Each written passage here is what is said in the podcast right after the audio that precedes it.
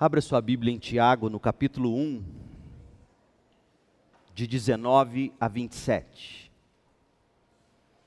Tiago, capítulo 1, de 19 a 27.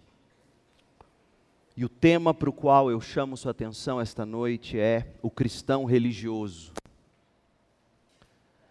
O cristão religioso. Vou ler na nova versão internacional, a NVI. Meus amados irmãos, tenham isto em mente. Sejam todos prontos para ouvir, tardios para falar e tardios para irar-se. Pois a ira do homem não produz a justiça de Deus. Portanto, livrem-se de toda a impureza moral e da maldade que prevalece e aceitem humildemente a palavra implantada em vocês, a qual é poderosa para salvá-los. Sejam praticantes da palavra e não apenas ouvintes, enganando-se a si mesmos. Aquele que ouve a palavra, mas não a põe em prática, é semelhante a um homem que olha a sua face num espelho e depois de olhar para si mesmo, sai e logo esquece a sua aparência. Mas o homem que observa atentamente a lei perfeita, que traz a liberdade, e persevera na prática dessa lei, não esquecendo o que ouviu, mas praticando-o, será feliz naquilo que fizer. Se alguém se considera religioso, mas não refreia a sua língua, engana-se a si mesmo.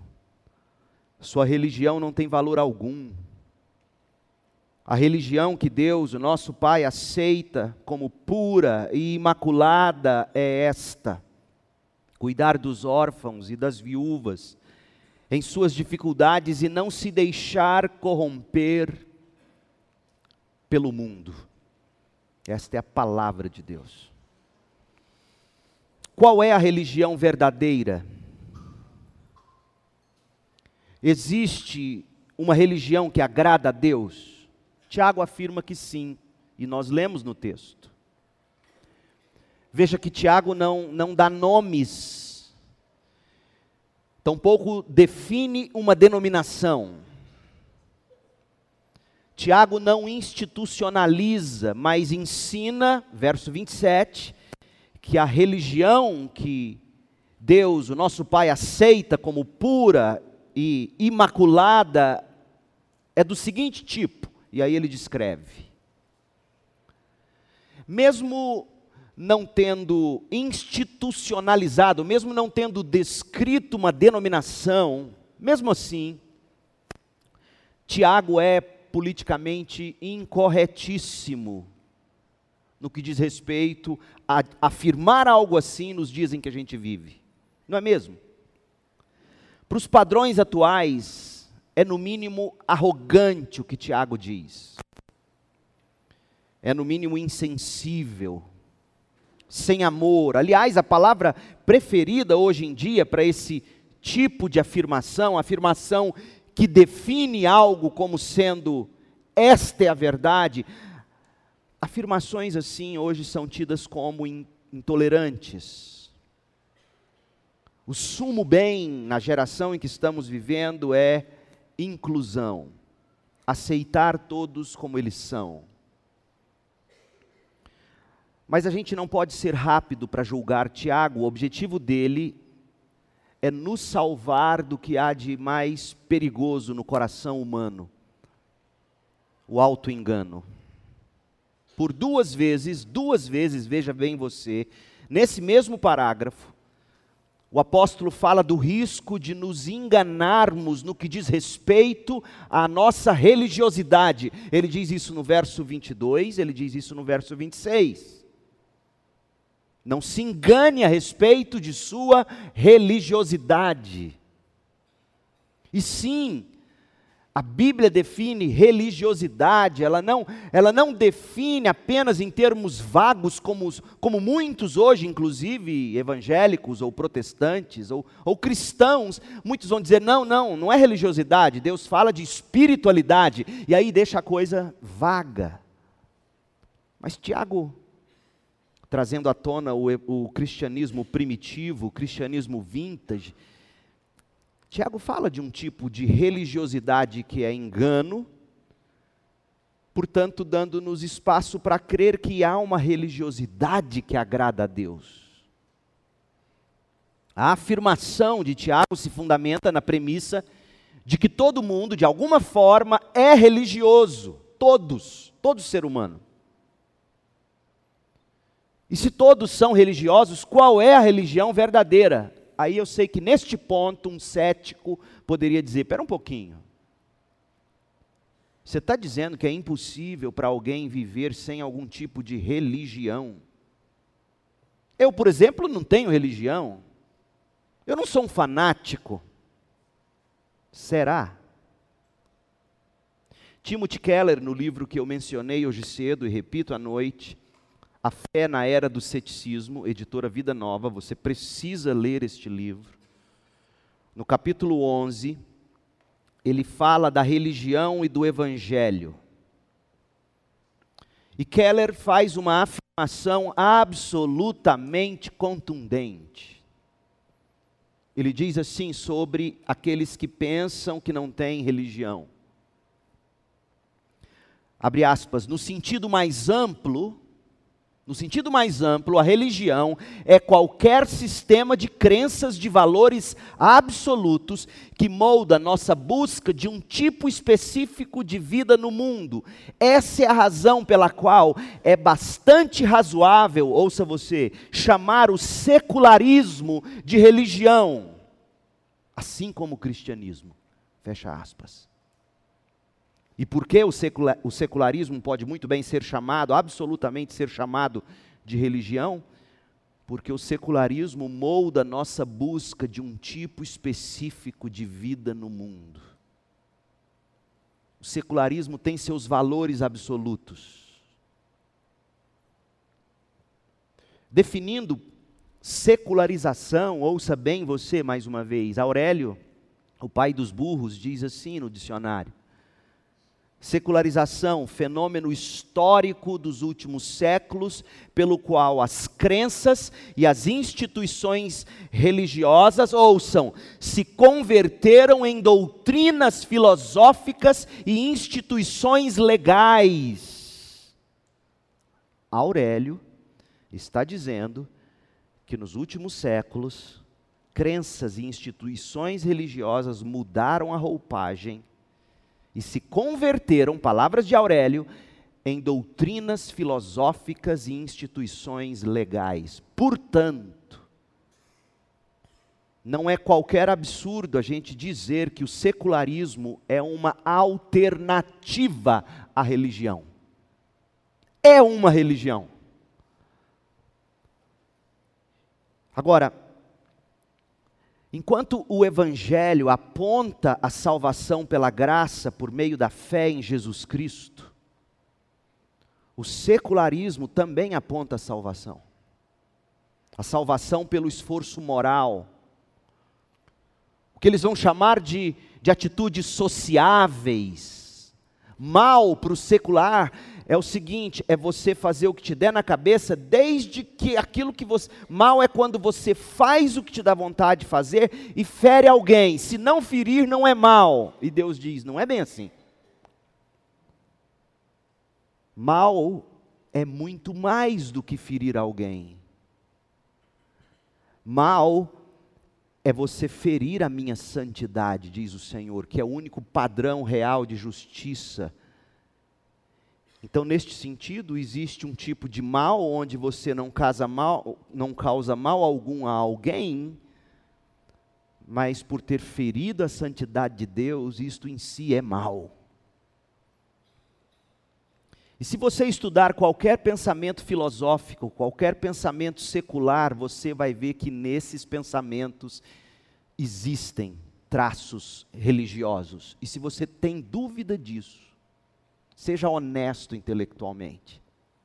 Leia, por exemplo, um dos grandes filósofos da atualidade, Luc Ferry, que é um ateu francês, vivo. Escreveu um livro que está pela editora Sextante no Brasil, se não me falha a memória, e ele e no livro o título, se não me engano, é A Arte de Ser Feliz, Como Ser Feliz, coisa assim.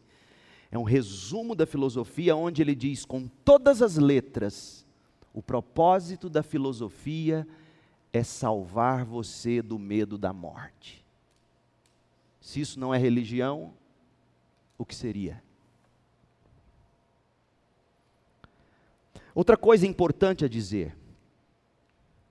O que nós dissemos é que todos, de alguma forma, são religiosos. Não existe ser humano religioso, não religioso. Não existe. Seja no secularismo universitário, acadêmico, seja em igreja. Portanto, a pergunta é: se todos são religiosos, qual é a religião que agrada a Deus? Mas outra coisa importante a se dizer é: fanáticos não são apenas os religiosos, entre aspas. Os, entre aspas, secularizados, a gente sabe bem disso, também são fanáticos. Extremos de direita matam, extremos de esquerda matam. Não apenas cristãos mataram durante as cruzadas e não apenas muçulmanos matam ainda hoje através dos jihadis. Mas nós sabemos muito bem que aqueles que se julgam ateus matam pelo seu radicalismo. Então, fanático não é só o religioso no sentido de religião, de fé, mas é fanático também o secular.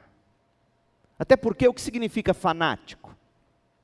Fanático vem do latim, fanáticos, que significa estar inspirado, estar iluminado, estar tomado pela divindade.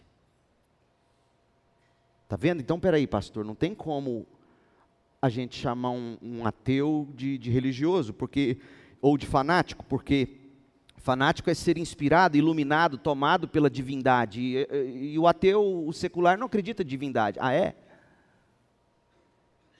Você se esquece que no iluminismo o que se fez foi colocar a razão no lugar de Deus. Divinou, divinizou-se a razão. Tornou-se a razão um Deus.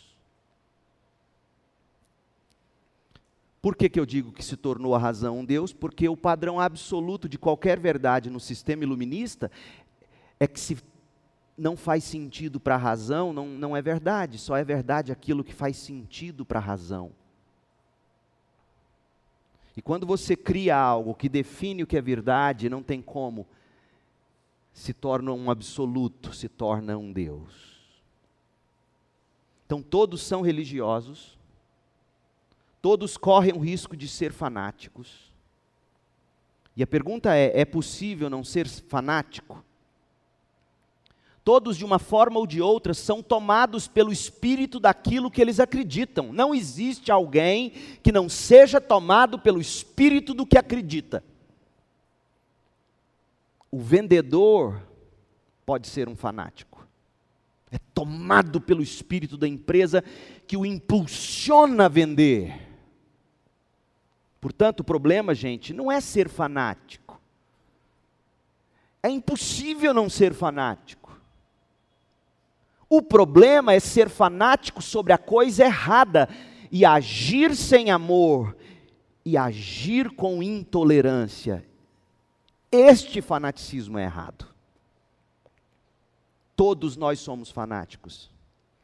Se alguém é fanático num sentido de agir sem amor e com intolerância, você acaba sendo fanático ao dizer que ele não pode agir assim. Se você pudesse, você daria, daria na cara dele dizendo: você não pode ser assim. Você não foi ou não foi tomado pela sua convicção? A tal ponto de discordar do outro e dizer: se eu pudesse, eu te dava na orelha. Então, meu povo, não se julgue não fanático. Todos, em alguma medida, somos tomados pelo espírito da convicção que nós temos. Posto isso, a pergunta agora é: então, que tipo de fanático eu devo ser? Que tipo de religioso eu devo ser? Pois bem, o que Tiago se propõe a fazer, e agora a gente cai aqui no texto, a essa altura da carta, é apresentar um tipo de religião verdadeira.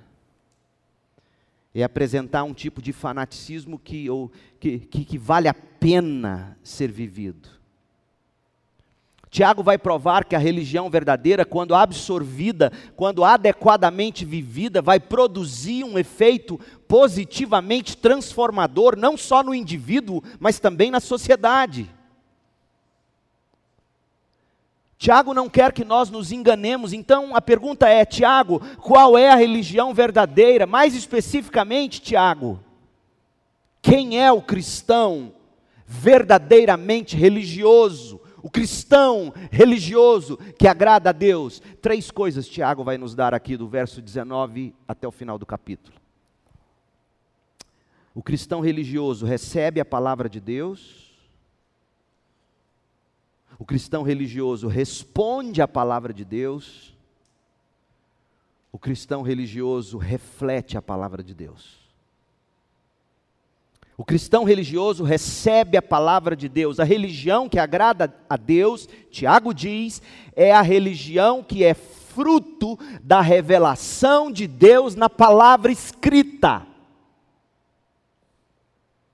A religião verdadeira não é fruto de alguma ilusão ou imagem ou, ou pensamento humano, é fruto de um documento escrito e que nós chamamos de Bíblia Sagrada. Tiago diz isso. Palavra de Deus, ele diz no verso 18, ele diz no verso 19, ele diz no verso. E, e ele vai falando da palavra de Deus. Sobre a Bíblia, sobre a Bíblia, a declaração doutrinária dos batistas do sul dos Estados Unidos, ai, meu sonho era que a Convenção Batista Brasileira adotasse ela. Mas nós já estamos tão vendidos à neortodoxia e outros pensamentos que eu sou incrédulo em crer que um dia nós voltaremos a isso aqui. Mas olha o que diz a declaração doutrinária dos batistas do sul dos Estados Unidos, no seu primeiro artigo sobre a Bíblia. E aliás, este é o primeiro artigo que a nossa igreja, segundo em Goiânia, foi fundada, quando diz lá na ata de fundação os nossos 18 artigos de fé. E se você comparar os 18 artigos de fé com a declaração do Sul dos Estados Unidos hoje, você vai ver que o que o Sul dos Estados Unidos fez, os batistas, foi ampliá-la para responder a questões do presente.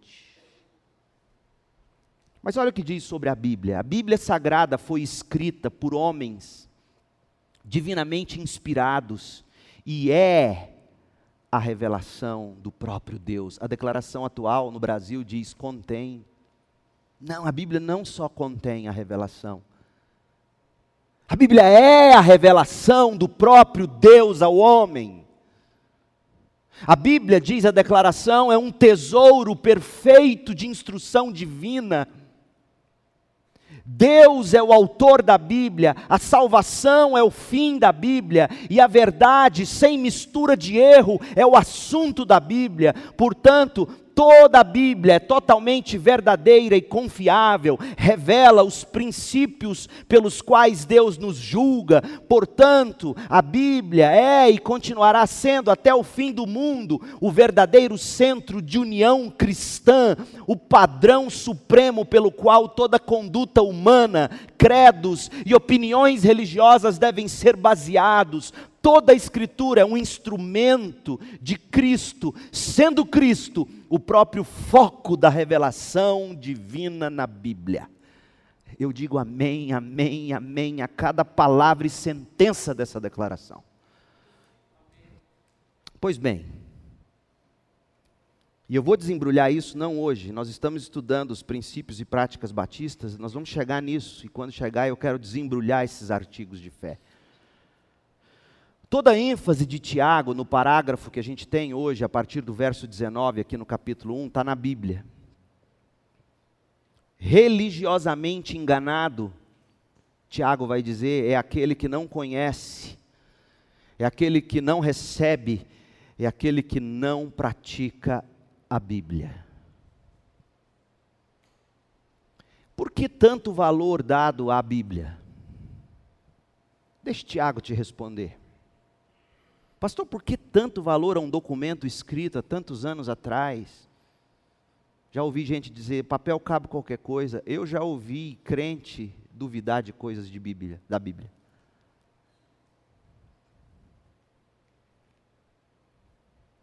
Olha o que diz Tiago, capítulo 1, verso 18. Olha a importância da Bíblia. É pela Bíblia que Deus nos salva do pecado. Verso 18: Por sua decisão, Deus nos gerou pela palavra da verdade. Como é que Deus nos gerou para a vida eterna? Pela pregação da palavra. E quando um pastor sobe ao púlpito para falar sobre ele, sobre as ideias dele, sobre os fundamentos dele, ele perdeu o seu poder e te digo mais, ele perdeu a autoridade para ocupar aquele púlpito. Porque o único compromisso que Deus tem é com a palavra dele. Então não prometa o que Deus nunca prometeu pela decisão eterna e sábia de Deus, Deus nos gerou pela palavra da verdade, a fim de sermos como os primeiros frutos de tudo que Ele criou. Olha o verso 21. Aceitem humildemente a palavra, humildemente, significa o que, gente? Aceite como palavra de Deus, aceite sem retrucar, como um filho, quando o pai tenta falar com ele, a mãe tenta falar com ele, ele retruca, ele não ouve, e vem Tiago e diz: aceite com humildade essa palavra implantada em vocês. Sabe por quê? Porque ela é poderosa para salvá-los. Essa é a importância da palavra. É a palavra da verdade que nos vivifica. Quando a palavra de Deus é implantada em nós pela graça, por meio da fé, ela nos vivifica, ela nos santifica, ela é a única coisa poderosa capaz de salvar e santificar, capaz de te dar poder para você vencer seu pecado. Porque a palavra, pelo poder do Espírito que ressuscitou Jesus dos mortos, a palavra, pelo poder do Espírito, te une a Cristo, e em Cristo, nesta união pela fé com Cristo, você é salvo torna-se participante da natureza divina e passa a ser santificado. Mas, mas por quê? Por que, que a palavra salva? Por que, que a palavra santifica? Por que, que a palavra é tão poderosa assim? Como diz a declaração doutrinária dos batistas americanos, toda a Bíblia é um testemunho de Cristo. Toda a Bíblia é um testemunho de Cristo de Gênesis ao cantor cristão. Toda a Bíblia é um testemunho de Cristo, sendo Cristo o próprio foco da revelação divina na Bíblia. Eis o poder da Bíblia. A Bíblia nos revela Cristo, a Bíblia não nos revela conceitos para você ser bem-sucedido, apesar de que você às vezes será se seguir a Bíblia. Mas o propósito da Bíblia não é ensinar você a acordar amanhã e saber pagar suas contas. O propósito da Bíblia é te apresentar uma pessoa, o Cristo, que te salva, que te santifica, que te transforma, que te dá prazer. O foco da Bíblia é Cristo. Então, quando você lê a Bíblia, você tem que pedir ao Espírito Santo de Deus: Ó oh, Espírito de Deus, revela-me Cristo. Eu quero ver Cristo. A revelação que a Bíblia faz de Cristo é a única forma de salvação. João 17,3 diz que vida eterna é conhecer Cristo. E só a Bíblia nos apresenta Cristo de uma forma salvífica. Os discípulos no caminho de Emaús, Lucas 24, de 25 a 27, os discípulos confusos, Jesus anda com eles e Jesus caminha com eles, não só pela estrada, mas faz um panorama do Antigo Testamento de Gênesis a Malaquias, mostrando para eles no Antigo Testamento inteiro que o Antigo Testamento é sobre Cristo. E a Bíblia diz que enquanto eles ouviam Jesus falar de Cristo, sem ainda saber que ele, o próprio Cristo, falava de Cristo pelas Escrituras para ele, gente, até Jesus pregou a Bíblia. e tem pregador largando a Bíblia e pregando o que eles pensam. Até Jesus caminho de Emaús, Gênesis a Malaquias, conhecia tudo de coração. Foi expondo a Bíblia, pregação expositiva do Antigo Testamento. Eu queria ouvir Jesus pregar de Gênesis a Malaquias, meu Deus do céu. e foi mostrando que tudo se cumpria nele. E enquanto aqueles homens ouviam, a Bíblia diz que ardia o coração deles. Por que tanto valor à Bíblia? Porque a Bíblia revela Cristo. A palavra implantada em nós não é um dogma que é implantado em nós, não é uma ideia correta apenas. O que é implantado em nós pela palavra é Cristo. Acorda, crente. Outra pergunta que a gente precisa responder é a seguinte: o que nos impede de receber a palavra de Deus, como Tiago diz que a gente tem que receber? Em primeiro lugar, é a dureza do nosso coração. Olha o que ele diz, Tiago 1, 19 e 20. Meus amados irmãos, tenham isto em mente. Sejam todos prontos para ouvir, tardio para falar e tardio para irar-se. Aí você pensa assim, você lê esse versículo e pensa assim: eu tenho que escutar o irmão sem responder. Não, Tiago ainda não está falando desse tipo. Ele vai falar para você saber ouvir o irmão lá adiante. Ele vai falar para você não usar a língua contra o irmão, lá no capítulo 3. No capítulo 1, quando ele diz, seja pronto para ouvir e tardio para falar, não é o irmão, é a palavra de Deus. Como é que eu sei disso? Como é que você pode saber disso? Olhe por você mesmo. Verso 18, ele falou da palavra poderosa. E no verso 19, meus amados irmãos, tenham o seguinte em mente: sejam prontos para ouvir essa palavra que salva. E quando vocês ouvirem essa palavra que salva, não sejam prontos para se irar. Sejam rápidos para ouvir, a palavra grega aqui, rápidos para ouvir, prontos para ouvir. Sabe o que, que significa prontos, rápidos? Vem da palavra grega. Você sabe grego, quer ver? Táxis. Seja táxis para ouvir. O que, que você espera de um táxi ou de um Uber, né? Hoje seria Ubers. Seja Ubers para ouvir. O que, que significa isso? Você chama um Uber, você chama um táxi, você quer o quê? Rapidez. Seja rápido para ouvir. Rápido para ouvir a palavra de Deus. E deixa ela de molho no coração não responda abruptamente, reagindo à palavra de Deus.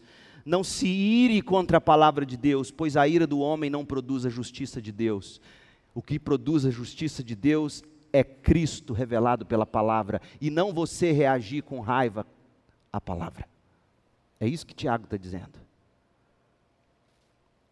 Gente, nós somos por natureza tão ensimesmados e avessos à palavra de Deus, nós somos tão senhores de nós mesmos,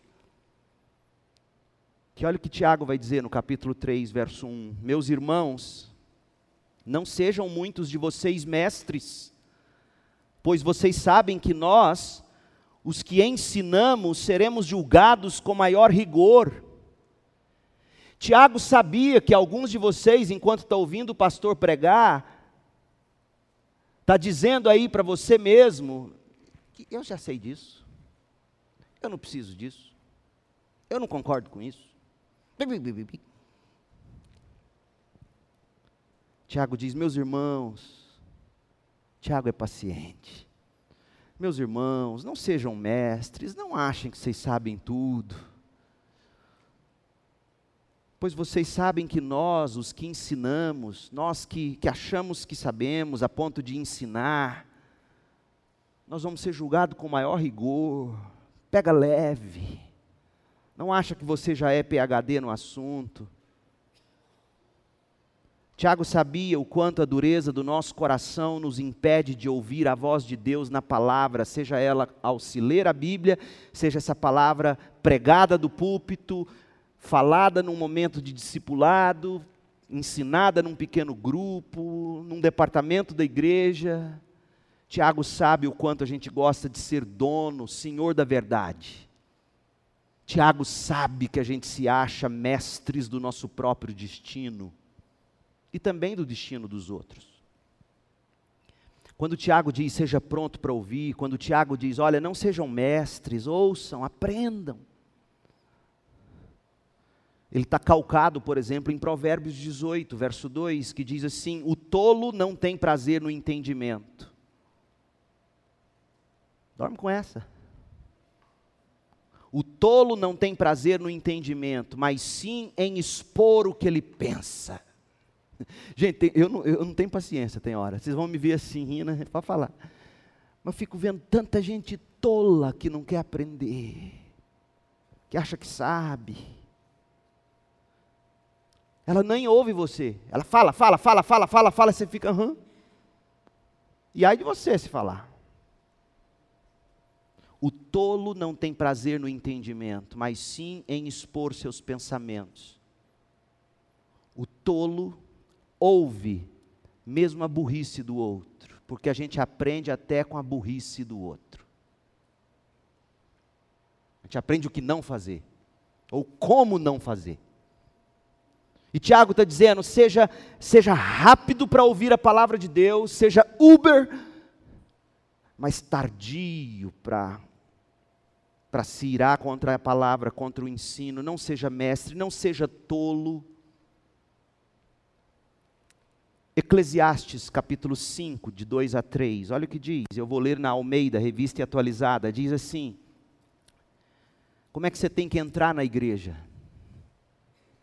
Oh, meu povo, como, como isso é importante. Como é que, se eu fosse você, eu colocaria esse, esse versículo aí num lembrete do seu celular para fazer aquele pop-up assim, e te lembrar no momento que você estiver a caminho da igreja, todo domingo, ou no sábado à noite, antes de dormir.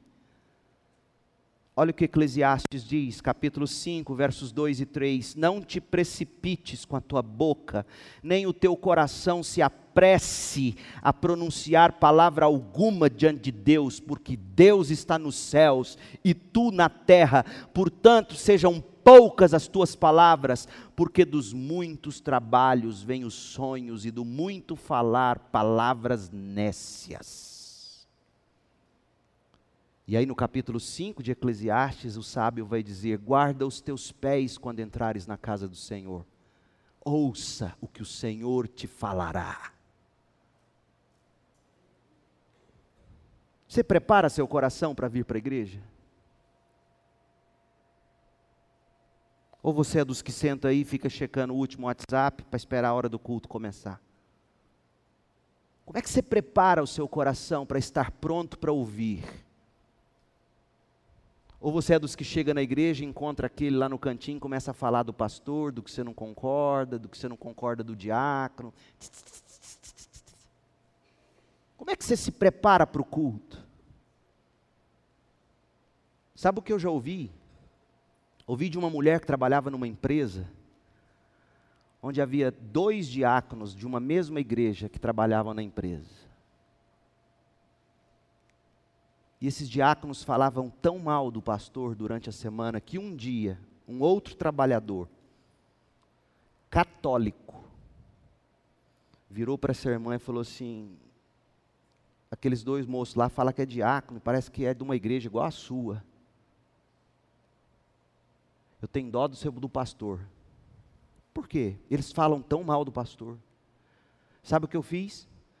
eu coloquei o nome do pastor lá na, na novena. Nós estamos fazendo novena por ele. Falei, em nome de Jesus. Em nome de Jesus. Novena para os crentes parar de ser linguarudo. Põe a sua boca no pó, meu irmão. Graças a Deus na CIB não é assim. Graças a Deus é que todo mundo não janta e nem almoça pastor. E nem irmão algum. Então, além da dureza do nosso coração, Tiago diz duas outras coisas nos impedem de receber a palavra de Deus. Olha o verso 19 e o 20. Tiago 1, 19 e 20. Paixões corrompidas e pensamentos contaminados então, o orgulho do coração te breca, fala assim: não, opa, opa, opa palavra de Deus fica aí, eu, eu, eu sei, eu não acredito nisso, não. Você não é pronto para ouvir.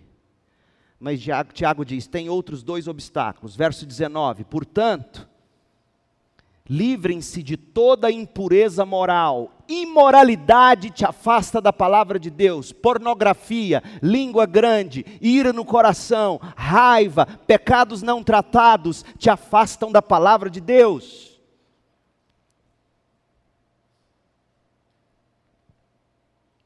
Então, livrem-se de toda impureza moral, da maldade que prevalece, maldade no coração te impede de receber a palavra e aceitem humildemente a palavra implantada em vocês, a qual é poderosa para salvá-los. Tiago não poderia ser mais claro, não precisa de grego para entender isso aqui. Se você não aceitar com humildade a palavra implantada em vocês, que é poderosa para salvá-los.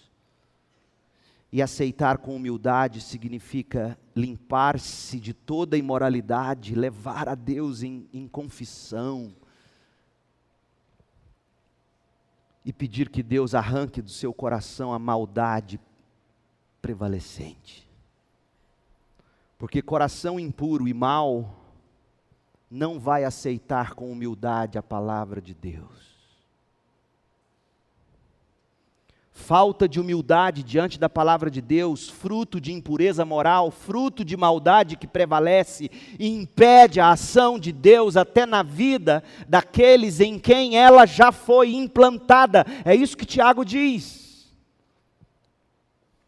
Agora, se ela foi implantada apenas na mente, tipo, convencendo você de que isso pode ser verdade, e se ela não foi implantada de fato no seu coração, convertendo suas afeições e atitudes, isso vai ficar claro na medida em que o seu comportamento vier à tona. Então você pode até dizer que sabe muito, mas o seu comportamento revela muito mais desse conhecimento que você diz ter da palavra de Deus do que você gostaria de admitir. O cristão religioso, ele sabe que depende da palavra de Deus para salvação, ele sabe que depende da palavra de Deus para a prática da justiça, isso está claro do verso 18 ao 21. Então, o cristão, o cristão religioso, ele quebranta o coração, ele resiste às paixões, ele rompe com este século, ele diz não ao seu orgulho. Leia, leia de novo comigo, Tiago 1, de 18 a 21. Com tudo isso em mente que dissemos, leia agora, Tiago 1, de 18 a 21. Por sua decisão, Deus nos gerou pela palavra da verdade, a fim de sermos como os primeiros frutos de tudo que Ele criou. Meus amados irmãos, tenham isso em mente, sejam prontos para ouvir a palavra da verdade. Tardios para falar tardios para se irar contra essa palavra. Pois a ira do homem não produz a justiça de Deus. A palavra de Deus em Cristo, Cristo revelado pela palavra, produz a justiça. Portanto, livrem-se de toda impureza moral, de toda maldade que prevalece, e aceitem humildemente a palavra implantada em vocês, a qual é poderosa para salvá-los. Tiago está dizendo: seja pronto para ouvir a palavra de Deus. O cristão religioso recebe a palavra escrita de Deus. Essa é a religião que agrada a Deus. Agora, uma vez recebida a palavra, ele responde a palavra. Ouvir sem praticar, receber sem responder, não tem valor. É auto-engano, pura e simplesmente falando, auto-engano. Tiago 1, 22, leia comigo. Sejam praticantes dessa palavra que vocês ouviram, receberam, que foi implantada em vocês, que gerou vida em vocês, sejam praticantes dela, não apenas ouvintes, enganando-se a si mesmos. Aquele que ouve a palavra, mas não a põe em prática, é semelhante a um homem que olha a sua face num espelho e depois de olhar para si mesmo sai e logo esquece a sua aparência. Sabe o que Tiago está dizendo aqui? Toda vez que você para de praticar a palavra, se de fato está dizendo assim: eu não acredito nela, eu acredito em mim, no que eu penso. Porque do contrário, por que ele usaria essa ilustração? Aquele que ouve a palavra, mas não a põe em prática, é como um homem que gosta de se olhar no espelho e dizer: Ah, eu sou demais. E depois de olhar para si mesmo, sabe o que acontece? O homem que vive de suas próprias opiniões e interpretações e não pratica a palavra de Deus, ele sai da frente do espelho e esquece-se de quem ele é. Quanta gente sem saber o que é na vida, porque não tem a vida calcada na palavra. Mas o homem que observa atentamente a lei perfeita, que traz a liberdade, viver olhando-se no espelho a escravidão, diz Tiago. Mas o homem que observa atentamente a lei perfeita, que traz a liberdade, e persevera na prática da lei, então ele lê, ele observa, ele pratica, não esquecendo o que ouviu, mas praticando, esse será feliz naquilo que fizer. Como é que a gente pode responder a palavra de Deus? Em primeiro lugar, se examine à luz da palavra. A palavra é como um espelho que revela quem nós realmente somos. Você quer se conhecer, não olhe para o seu coração, não olhe para dentro de si, olhe para as Escrituras. As Escrituras definem quem eu e você somos. Não podemos jamais abandonar a Bíblia sob o risco de esquecer quem nós somos, diz Tiago. A razão para tanta distorção, para tanta mazela, para tanto sofrimento é que nós não nos enxergamos pelo que realmente somos. Hernandes Dias Lopes cita uma história registrada no Pão Diário de 1982, lá nos Estados Unidos, que é surpreendente. E a história citada pelo Hernandes ilustra bem o risco de não usar a palavra de Deus para vermos quem nós somos. Diz assim a história: havia um homem idoso, bastante míope, que tinha grande orgulho em atuar como crítico de arte. um míope crítico de arte, mas, mas tudo bem. Mas geralmente é assim, o tolo é assim. Ele não reconhece suas mazelas. Um dia ele visitou um museu com alguns amigos e imediatamente começou a fazer suas críticas sobre vários quadros. Parando diante de uma imagem de corpo inteiro, começou a dar sua opinião. Ele havia deixado os óculos em casa e não conseguia ver tal retrato com clareza. Um míope, sem óculos, avaliando obra de arte. Se eu tirar meus óculos, e olha que eu sou míope, eu só vejo assim, a mancha. Com ar de superioridade, ele comentou: a constituição física desse modelo está simplesmente em desacordo com a pintura. O sujeito é bastante rústico e está miseravelmente vestido. De fato, ele é repulsivo e foi um grande erro para o artista selecionar esse modelo de segunda classe para pintar esse retrato. O velho camarada foi seguindo em frente. E a esposa dele puxou ele no canto e sussurrou: Querido, você estava olhando no espelho? Dorme com essa. Não nos esqueçamos de que vemos, do que vemos no espelho. A Bíblia revela quem nós somos. E uma das maneiras de respondermos à palavra é deixarmos que a palavra exponha os nossos pecados, levando-nos a Cristo para cura, para salvação. Os Arrais têm um CD que se chama Mais. E os Arrais captou muito bem, ao meu ver, esta imagem quando eles compuseram na forma de poesia essa linda canção. E eles dizem assim: Descubro quem eu sou, tua palavra me diz entendo quem eu fui, quem não mais quero seguir. Não, eu sou um pescador, tua palavra me diz, te sigo aonde for, faço tudo em teu nome. A gente pratica a palavra de Deus quando a gente persevera em examinar quem a gente é à luz da palavra. Além de se examinar pela palavra, em segundo lugar, o cristão pratica a palavra, quando na palavra ele busca libertação para os pecados. Olha o verso 25, Tiago 1, 25. Mas o homem que observa atentamente a lei de Deus que traz a liberdade. Observar atentamente a lei de Deus é o mesmo que buscar conhecer o Senhor da lei, porque a lei é boa, ela revela o caráter do nosso Senhor.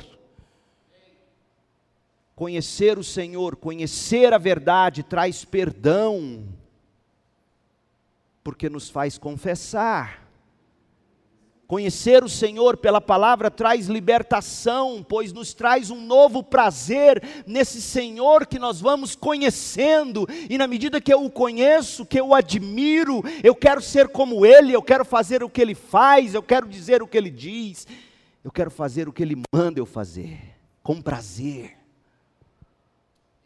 Isso é libertação.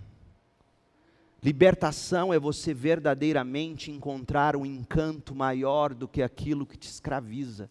E só há um encanto maior, o Senhor Jesus, que a Bíblia revela. A Bíblia traz fé, Disse Jesus aos judeus que haviam crido nele: Se vocês permanecerem firmes na minha palavra, verdadeiramente são meus discípulos e conhecerão a verdade, e a verdade vos libertará. Busque na palavra a beleza encantadora do Senhor Cristo. Somente a palavra que revela Cristo vai libertar você dos prazeres passageiros do mundo. Então, observe atentamente a lei de Deus em busca de Cristo. Em terceiro lugar, depois de ter examinado a palavra, praticado, o cristão responde a palavra, porque ele passa a pautar a felicidade dele pelo que a palavra diz. Olha o verso 25. E persevera na prática dessa lei, não esquecendo o que ouviu, mas praticando, será feliz naquilo que fizer. A felicidade, gente, não é um objetivo, não é um alvo a ser alcançado. Seu objetivo na vida não tem que ser feliz, ser feliz. Porque felicidade é consequência de um estilo de vida. Felicidade é fruto de um modo de viver a vida. Tiago está dizendo que feliz é aquele que busca conhecer e praticar a revelação bíblica. Quer ser feliz? Conheça a Bíblia, o Senhor da Bíblia, pratique a Bíblia e você será feliz naquilo que fizer. Felicidade é resultado de um estilo de vida. Tiago conheceu o Sermão do Monte. Bem-aventurados os pobres em espírito, pois deles é o reino dos céus. Bem-aventurados os que choram, pois serão consolados. Veja, leia as bem-aventuranças, aprenda, olhe para as Escrituras. As Escrituras nos ensinam que felicidade é fruto da prática da palavra de Deus. E tem tanto crente achando que ele só vai ser feliz se ele fizer aquilo que ele é tentado a fazer e assim se afastando cada vez mais da palavra. Você não será feliz. Você vai gozar de momentos de felicidade, sim. Momentos de prazer, mas que não se sustentarão e vão querer mais a cada dia, e você vai se ver preso a isso. Os arrais, mais uma vez, conseguiram traduzir em poesia a verdade de Tiago, quando eles escreveram que nós devemos receber e responder a palavra de Deus. A canção se chama Não Fale. Parece que os arrais estavam cantando Tiago. Olha o que eles dizem: Não fale que o conhece, se o esquece em cada esquina.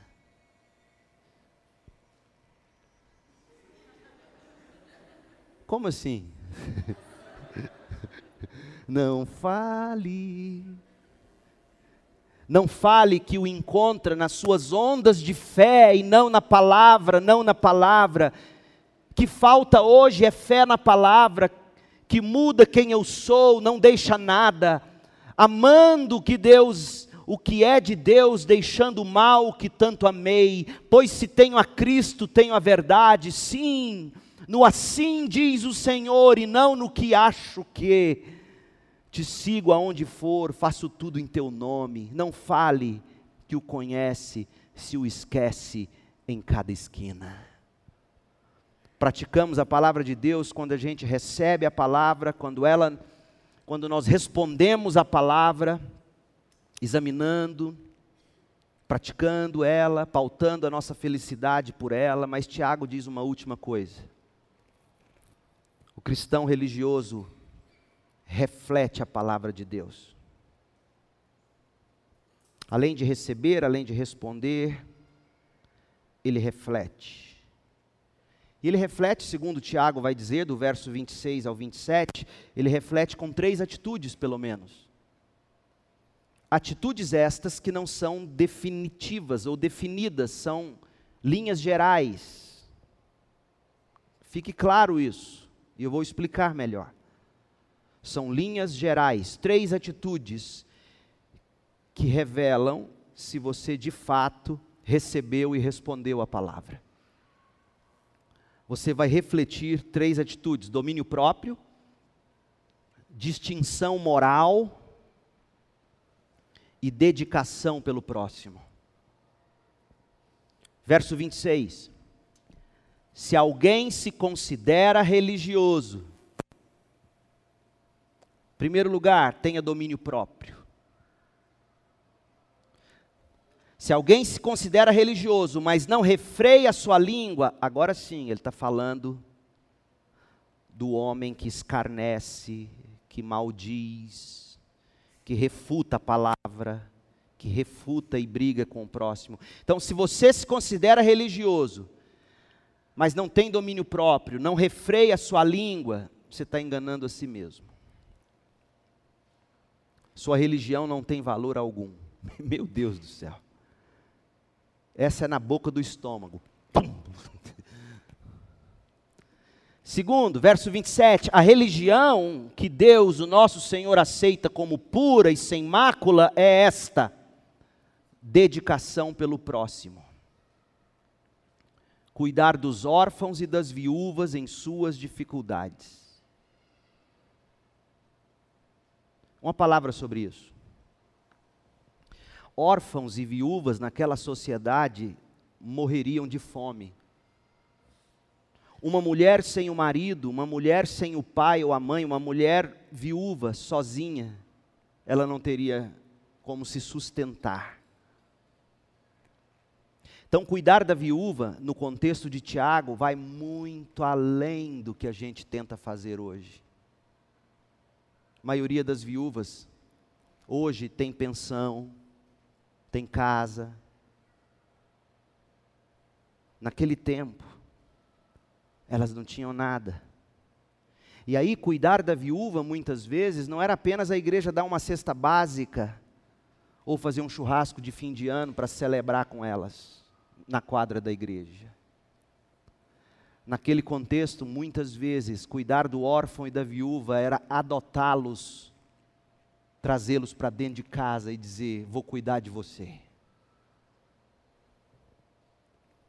Eu vou dizer sem, sem nenhuma acusação, eu vou dizer sem nenhum tipo de julgamento, eu quero tentar dizer com amor: me ajude, Deus.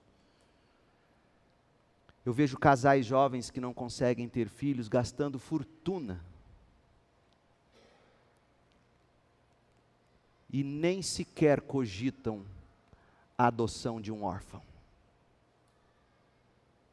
Não julgo seus motivos, jamais vou te condenar por tentar alguns meios da medicina, apesar de ter reservas. As questões éticas de fertilização in vitro.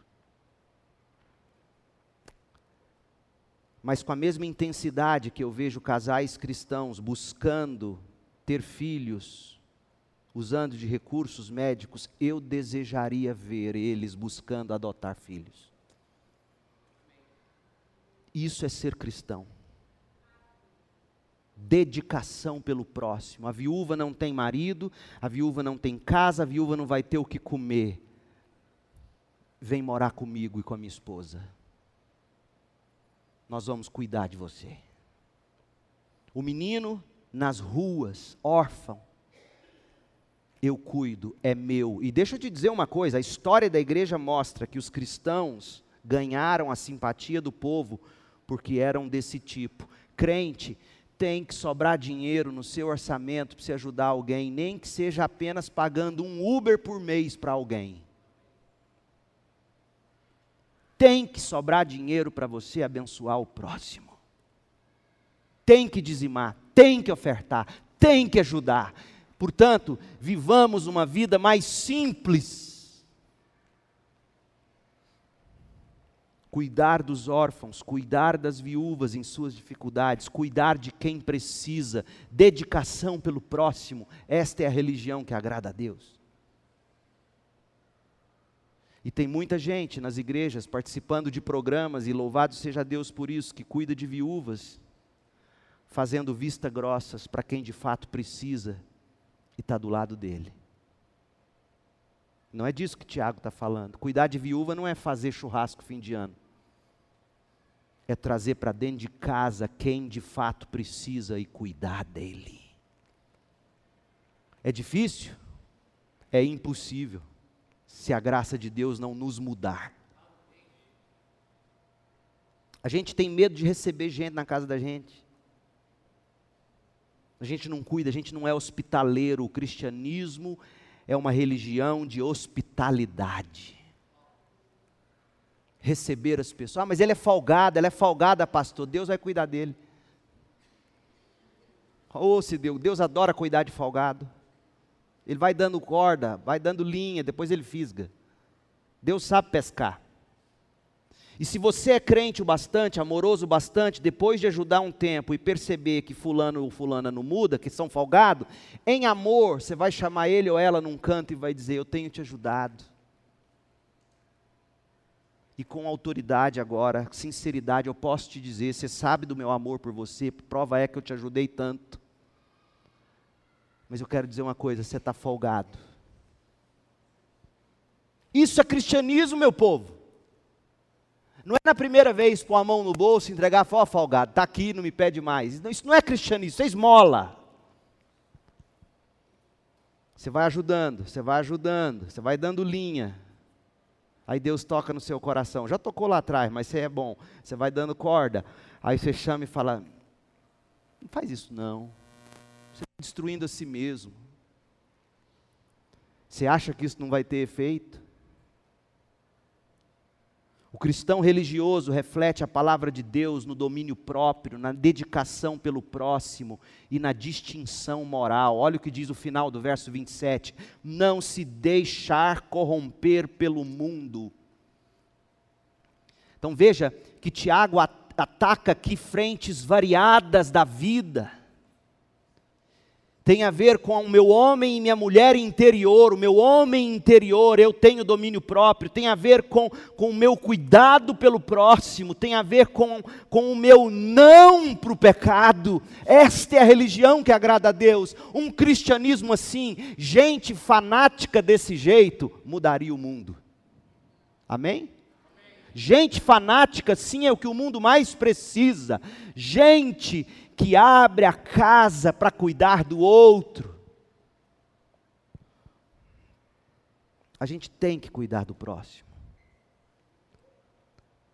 Como eu gostaria de ver mais pessoas pró-ser humano, do jeito que a gente vê aí pessoas pró-animais, por exemplo. Ah, e eu cuido dos bichinhos também, eu tenho dó. Mas eu tenho que ter dó de ser humano também. E eu sei que é mais difícil. Tem vontade que eu fale, Deus, salve leva, salve leva, salve leva. Mas eu não posso desistir, eu tenho que dizer, Deus, eu não posso ter esse sentimento por um ser humano que é criado à imagem e semelhança do Senhor, me ajude a amá-lo. Isso é cristão. Pense como seria o mundo se os cristãos fossem fanáticos ao ponto de refrear a língua ao ponto de cuidar dos órfãos, das viúvas em suas necessidades, fanáticos ao ponto de se não se deixar corromper pelo mundo, fanáticos ao ponto de receber a palavra de Deus com humildade, responder a ela com fé, refleti-la com amor, o mundo seria outro. Este é o cristianismo vintage, antigo e da melhor qualidade. Este é o cristão religioso no qual Deus se agrada. Feche seus olhos e vamos orar.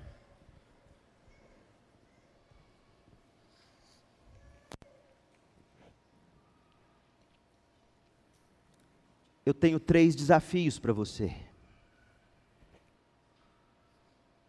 Talvez você seja do, daqueles que ainda não recebeu Cristo com arrependimento e fé.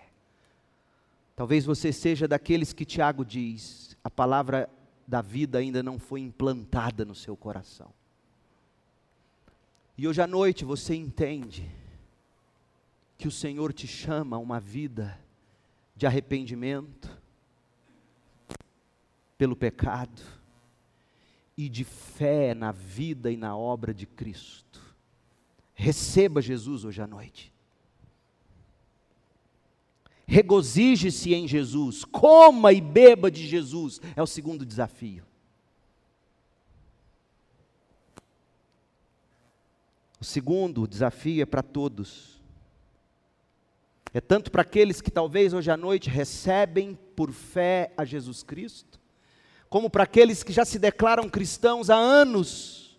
Regozije-se em Jesus Cristo, coma e beba dele, e reparta Jesus Cristo com alguém, fale de Jesus, discipule alguém essa semana traga alguém para perto de você, fale do amor de Jesus. Leia um texto bíblico com essa pessoa, ore com ela.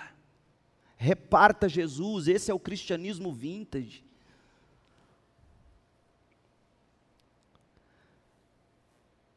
Pai, em nome de Jesus, se há entre nós aqueles que o Senhor chama de forma eficaz,